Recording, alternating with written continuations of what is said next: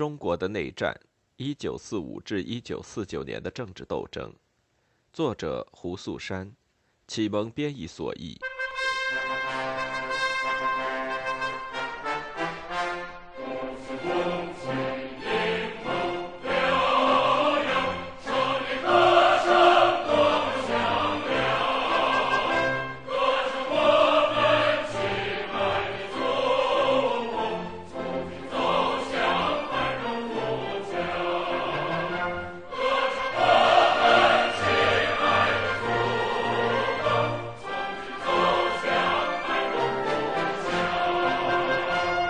一九四七年至一九四九年，中国共产党城市政策在逐渐变化、逐渐发展，主要表现在三个方面。首先，在几个相关联的问题上，共产党的态度趋向保守。这一时期，人们开始纠正极左过激行为。与此同时，土改过程中也出现了反左倾的要求，这在前一章中已经提到。第二个变化和人们对左倾冒险主义的担心有关，特别在东北，许多人对学习苏联的经验表现出明显的兴趣。最后，城市管理本身成为这一时期共产党关注的主要问题。对共产党而言，它的重要程度不亚于战争、土地改革、整风、农村生产运动。新华社在一九四八年七月三十日发表了一篇社论。总结了内战两年来党取得的成就，并且承认党已经把城市作为了新的工作重心。社论指出，战争进入到第二年，人民军队夺取了几个重要城市，并且从防御转入进攻，这从根本上改变了解放区的军事、政治和经济形势。在新的一年里，落实党的新解放区政策，特别是新的城市政策，是排在军事作战之后第二重要的任务。共产党城市政策主要包括消灭和解散敌方武装，逮捕所有城市解放后继续顽抗的敌人，没收官僚资本，建立公有制。逮捕和没收的对象应严格限制，不能扩大化。此外，所有私人财产、资本家，无论他的企业规模多大，文化、教育、宗教组织以及外国人都将得到保护。对于城市的私有财产，共产党采取了与在半封建的农村不同的做法，也就是说，他们并没有没收这些财产，然后重新分给穷人。城市的社会改革在任务和方法上与农村的土地改革是完全不同的。该社论评论道：“目前我们在城市的主要敌人是国民党反动政权和真正的官僚资本家。至于民族资产阶级，我们的任务并不是对他们进行革命。”而是团结和改造他们。七月三十日的社论强调了保护城市工商业、避免不必要的骚动，以及团结民族资产阶级。这可以看作是上一年秋天已经出现的反极左路线的进一步发展。一九四八年二月七日，新华社发表了另一篇社论，谈到了劳工战线的变化，并分析了这种变化的性质。从一九四七年年底开始。反极左运动进行得越来越热烈，社论对工人的行为进行了辩解。必须指出的是，在目前的状况下，中国共产党内仍然有不少党员、干部、工会工作者，甚至是一些担任高级职位的领导干部，还是不能弄懂党的工业政策和工会运动路线。他们只见树木，不见森林；他们只知道片面的、狭隘的和近视的所谓工人的利益。而不能再稍微看得远一点。他们忘记了，在1931至1934年间采用的左倾冒险主义的工业政策和工人运动路线是怎样危害给工人阶级和革命政府的。他们对过去十一年中国共产党的正确的工业政策和工人运动路线没做任何调查研究。他们顽固地反对党的路线。许多地方领导机关很少时间，甚至没有正式讨论和宣传过党中央的路线，使从事劳工运动工作的同志们完全不了解党中央的方针路线。他们处于一种麻痹的状态之中。这种情况不能再继续下去。所有党的地方领导机关必须认真讨论中央的路线、工业政策和工人运动路线，并下决心改正左倾冒险主义的思想。政策和工作方法。几周之后，毛泽东在一份党内指示中再次强调了这一路线：将发展生产、繁荣经济、公私兼顾、劳资两利的正确方针，同片面的、狭隘的、实际上破坏工商业的、损害人民革命事业的所谓拥护工人福利的救济方针，严格的加以区别。共产党的总体目标一直没有改变。自1937年之后，他们一直在推动劳资双方的合作，希望双方受益。1946年五一劳动节的发言重申了这些目标：工会必须说服资本家改善工人待遇，并说服工人不要对资本家提出过高要求。尽管如此，对于总体路线的具体内容却有着不同的解读和选择。这一路线与农村的土地改革有些相似，既让贫农得到土地，又不侵害中农的利益。在很多情况下，这是很难办到的。同样，劳工政策在具体实施时，在很多情况下难以保证劳资双方同时获利。在张家口，共产党试图满足劳资双方的要求；在其他一些地区，共产党主要关注工人的要求。但到了1948年，共产党的工作重心转向了促进生产和工业发展上。此外，共产党认为当时的工人运动存在两个问题：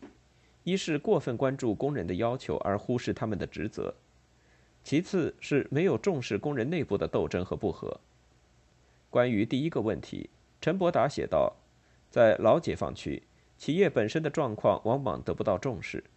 为了增长工资和改善工人的工作条件。”生产成本有时被推到如此高的水平，以至于产品滞销，生产规模也无法进一步扩大。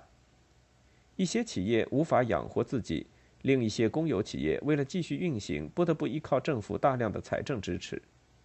在哈尔滨，左倾政策尤其对民营企业造成了沉重打击。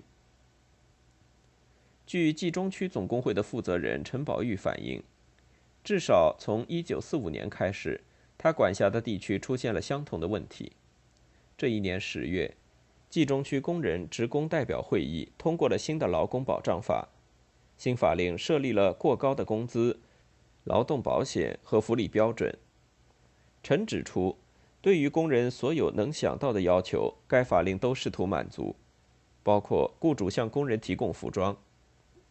一九四六年三月和九月。晋察冀边区冀中地区的职工会议同样重申必须关注工人的利益。据称，在此期间，工会干部将全部重心放在改善工人生活水平上，甚至不惜牺牲生产效率和纪律。陈宝玉还描述了工人运动中这种错误斗争模式引发的后果：在许多地方，非工人阶级出身的工会干部被武断地撤了职；熟练工人和学徒、工艺大师和普通工人之间的关系。被定义为剥削关系的一种，熟练工人和非体力劳动工人被视作工人贵族，并且不允许他们参加工会。陈指出，问题在于工人运动的许多领导和一般干部不懂得城市劳工运动的特殊之处，他们只是将农村阶级斗争的办法直接搬到工厂里，他们在工人阶级中划分成分，制造对立。在东北，这一问题十分普遍，并造成严重的后果，以至于共产党东北局专门发布指令，对此进行了批评。该指令指出，许多地方过于重视体力劳动者，而对其他劳动者不加区分地进行了打击。这种做法在工人中间造成对立，使他们在工作中难于配合，最终影响生产。这同一个问题引起的另一种错误做法是，将工人的工资与他们的政治表现。而不是工作能力和工作经验挂钩，这种做法被批评为是一种庸俗的、片面的平均主义群众观点的表现。一九四八年五月，召开了华中解放区工商业会议，会议指出这是华中公有企业工资评定制度中最大的一个错误。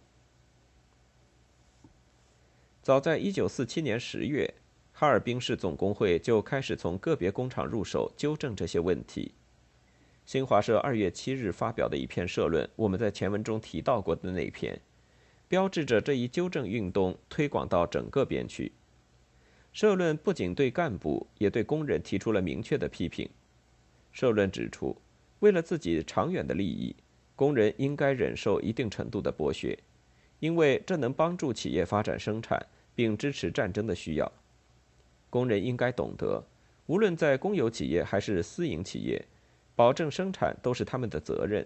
就像农民的责任是给政府上缴大量公粮一样。作为最先进的阶级，工人应该自愿为革命做出牺牲，如果有必要，每天工作十小时。在现阶段，工人不应提出过高的工资要求，因为这是与发展生产、繁荣经济、劳资两利的基本路线相冲突的。一九四八年春天和夏天，共产党采取了一系列与上述警告相一致的具体措施。将近夏天结束的时候，绝大部分措施或执行这些措施时获得的经验，被写进了第六届全国工人大会的决议中。和其他重要政策一样。这些措施也是首先在几个重要企业试点进行的。在决议通过后的第一个月，东北，特别是哈尔滨，是开展实验的重要中心。劳工改革运动包括累进计件工资制，基本工资水平相对较低，但会根据通货膨胀进行相应的调整；延长工作时间，适度的福利待遇，生产竞争和劳动竞赛运动。毫无疑问，对于共产党而言，最困难，或许也是最不成功的实验，是试图采用计件工资制和奖励工资制。正如我们之前提到的，共产党在张家口采取了计件工资制和奖励工资制，同时设立了基本的工资标准。企业根据工人的具体技能和经验，确定不同的基本工资水平。如果工人或工人小组超额完成任务，将按超额完成的件数增发工资或奖金。依照这种工资支付制度，工人的收入主要取决于他们的能力、经验以及努力。这一制度具有浓厚的苏联特色。尽管如此，中国共产党并不像苏联那样大面积采用计件工资制。但1942年，解放区遭受了严重的经济困难，毛泽东建议推广这一工资支付制度。认为这种方法可以有效地提高工人的生产积极性和产量。我们不太清楚这一建议当时产生的效果，但六年以后，出于同样的理由，东北的许多工厂的确采取了这种工资支付方式。一九四八年的许多报道和社论指出，这种工资制度的价值在于它有效地将工资增长与生产力增长联系起来。有了这种制度，工人会主动提高产量，遵守纪律，而无需管理人员强制约束。甚至最落后的工人也能明白其中的道理：多劳多得。在日本人和国民党的压迫下，工人们养成了马马虎虎、敷衍了事的习惯。为克服这种懒散作风，激励制度是十分必要的。从雇主那里偷点废旧材料，花上半个小时上厕所，对工人来说是司空见惯的。陈伯达指出，在这样的工作环境中，过高的增加工资既不能提高工人的政治觉悟，也无助于工人厉行节约和增加产量。无条件的增加工资只会导致无原则的经济主义，让工人以为他们本该享有这些特殊权益，而无需付出什么。另一方面，如果工资被定在很低的水平，对工人来说，他们同样没有意愿降低成本、提高产量。如果工资完全平均，熟练工人和普通工人拿相同的工资，前者将会失去生产热情。在这种情况下，唯一的解决办法便是以累进计件工资制为基础的工资政策。哈尔滨的第二届职工代表大会对这一工资政策进行了大力宣传，并通过了关于执行战时工资标准的临时方法的决议。该决议要求采用累进计件工资制。和以累进工资水平为基础的奖励制度。决议还要求以实物价值计算工人的工资，以抵消通胀对工人的影响。许多当地干部和党员反对计件工资制，他们最大的疑虑是，在一个即使目前还不是，但至少在朝着社会主义发展的社会，实行这样的工资制度是否合适？正如过高的工资水平会让工人们发展出一种经济观点。干部们担心这种工资制度会产生类似的效果，他们还担心实得工资的差异会造成工人内部的冲突和矛盾。此外，计件工资制的可操作性也受到质疑，许多人怀疑这种工资制度是否能够实行，因为对个体劳动者产量进行统计的只有少数工厂。干部们的态度冷淡的另一个原因是，他们普遍缺少技术知识。对他们来说，这种工资制度是复杂和陌生的。在哈尔滨的一些工厂，由于缺乏经验和足够的统计资料，工会干部和管理人员无法确定正确的生产标准，结果生产标准常常被设定在不适当的水平上，要么过高，要么过低。针对这些疑虑和相关问题，哈尔滨两家主要报纸《哈尔滨日报》和《东北日报》于1948年上半年发表了一系列文章和社论，详细介绍了一些成功采用计件工资制的工厂的经验。确保成功的一个关键要素是，计件工资制的使用必须采取主场处理的原则。各个地方的工资标准和工作时间会有所不同，这些标准只能根据各个企业的具体情况确定。然而，这些文章介绍的经验过于复杂，似乎是加深而不是减轻了干部的疑虑。例如，一家造船厂从1946年11月开始采用新的奖励制度，到1948年春天，所有生产一线的工人都按照这一制度计算工资。为实行新的工资制度，需要组建以下部门：生产标准部、统计部、生产相关事项部。这些部门都由劳动事务总部管理，船厂的每个分部、木工、金属铸造、电器等部门都设有一个小组，这些小组和生产标准部门直接联系，负责调查和确定生产标准。首先，劳动事务总部把生产项目的总体计划和设计发给船厂的每个分部，然后由分部对计划进行分拆，分配给下属车间。车间负责人和技术人员一起对完成分配任务所需的时间、技术、原材料等进行具体预估，预估结果上交给生产标准部门及其下属的调查、评估和最终验收小组。在生产资料发放到各车间、生产开始之前，管理人员必须让工人了解他们每月甚至每小时的生产任务以及生产标准，同时在生产过程的各个阶段，都允许工人表达自己的意见。最后，这种工资制度还需要一个多层检查制度：一，在最基层的工作小组和车间里，工人们自己进行相互检查；二，船厂派遣专家对某个部门进行检查；三，劳动事务总部派遣专家进行检查；四，订单方或出资方派人检查。劳动竞赛有多种叫法，例如劳动竞赛运动、模范工人运动、大生产运动。他们的共同特点是通过常规和物质奖励，促使工人提高劳动生产率。同样，劳动竞赛的方法也是来自于苏联，但对于中国共产党，它并不是一个新概念。内战之前，共产党就曾使用这个办法促进农业生产。然而，在工厂里，这些运动通常是和计件工资制联系在一起。若要顺利进行，还需要一个同样复杂的管理结构。事实上，正是因为采取了计件工资制和劳动竞赛，才有越来越多企业实行计划性生产。而工厂的计划性生产，恰恰是迈向计划经济的第一步。一篇报道详细介绍了安东市一家纺织厂开展的大生产运动，并指出这一运动的主要目的是让工人和管理人员了解怎样制定和完成生产计划。对于这一时期共产党劳工改革的其他内容，工人们并不热心。一家机器制造厂在一九四七年九月开展了模范工人运动，只有百分之十的工人愿意参加。在大多数人那里，要么不感兴趣，要么拿它开玩笑。但到了十月底，工人的热情开始高涨，最终大约百分之七十的工人报名参加，产量在逐渐增加，生产计划时常能超额完成，这就为工厂采用计件工资制创造了条件。这个工厂规定，所有超额完成生产任务和目标数量、质量、生产时间、节约等方面的工人，都将按累进计件的方式给他们增加工资。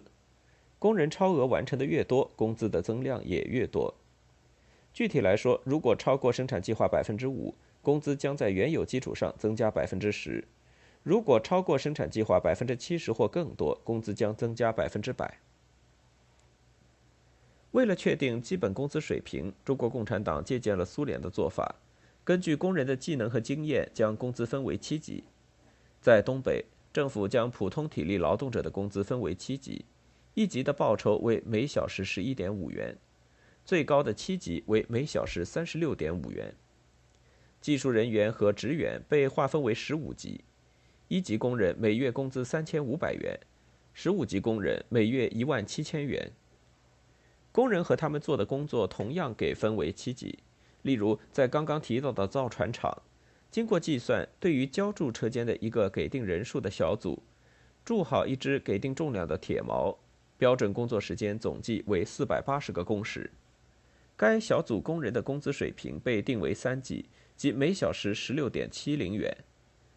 如该小组工人能在标准时间之前完成任务，或在工作中提出改进方法。厂里会给他们增加工资，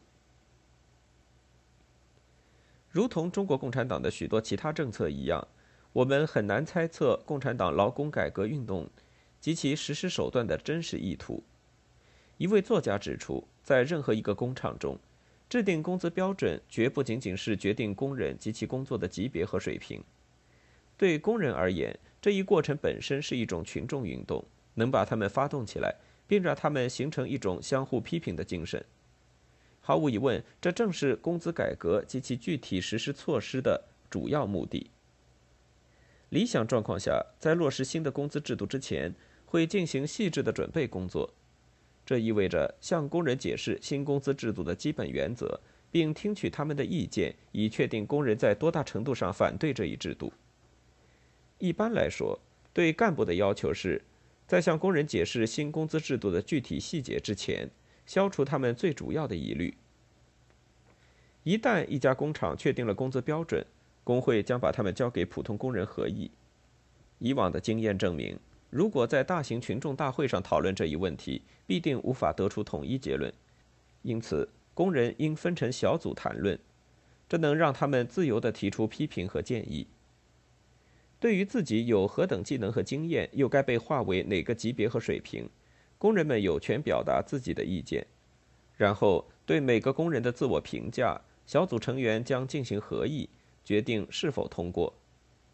在评议过程中，小组长首先挑选的往往是表现中等的工人，这样其他人是更好或更糟就会一目了然，错误也会减到最小。小组评估的结果将移交给工会复核。由最高层级的工资评估委员会给出最后意见。事实上，这一程序能有效消除工人的疑虑，并最大限度地调动工人的主体性。政府承认，工人，特别是普通体力劳动者的工资偏低，达不到政府此前提出的目标，即保证两个人的基本生活。一九四八年春天，物价持续上涨，政府不得不制定粮食配给计划，向工厂提供粮食。工人可以以大大低于市场的价格购买分配给厂里的粮食。以上面提到的机器制造工厂为例，体力工人每月可购买十六公斤限价粮，非体力工人为十二公斤。除了这一基本配额之外，每个工人还能为没有工作的亲属购买九公斤限价粮，主要是超过五十岁的父母和不满十六岁的孩子。但显然，工人并不情愿实得工资被大幅削减。以一家大豆加工厂为例，工会干部不得不通过小组讨论给工人施加压力，警告他们，一旦工厂倒闭，他们将立刻失业。最终，工人不仅同意降低工资，减少的部分由政府提供便宜的食物和燃料来补偿，放弃年终奖，还答应改善工作习惯。为了确保这一协议的实行，工人们自己组建了生产监督委员会。此外，工人还成立了许多小组。开展劳动竞赛和保持劳动纪律。到1948年夏天，和上一年秋天相比，该企业的生产成本大幅下降，产量却增长了百分之三十。因此，企业主进行了必要的维修，新增了机器设备，并且多招了五十名工人。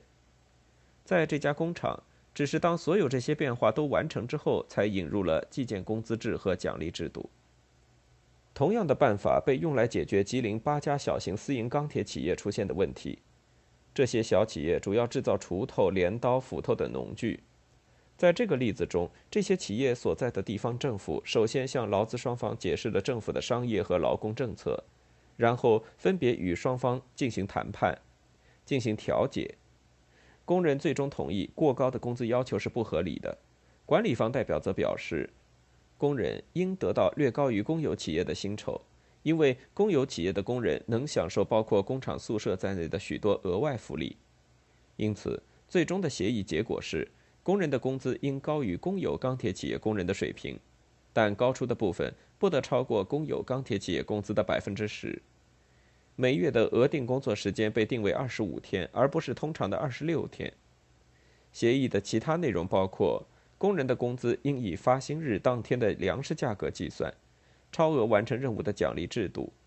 在生产淡季解雇工人以及旺季增加工资的协定。哈尔滨一家有轨电车制造企业则面临另外的问题，在这家工厂里，有经验和没有经验的工人几乎拿着相同的工资，一些学徒的收入甚至超过熟练技工。在五月的工人代表大会之后，该厂立刻组织工人进行小组讨论，评估厂里的情况，研究改革是否可行。工人们直接表示他们反对改革。经过长时间的讨论。评估和研究，大多数工人终于同意，体力工人和熟练技术人员拿同样多的工资是不合理的，学徒和熟练技工的收入也应该有所区别。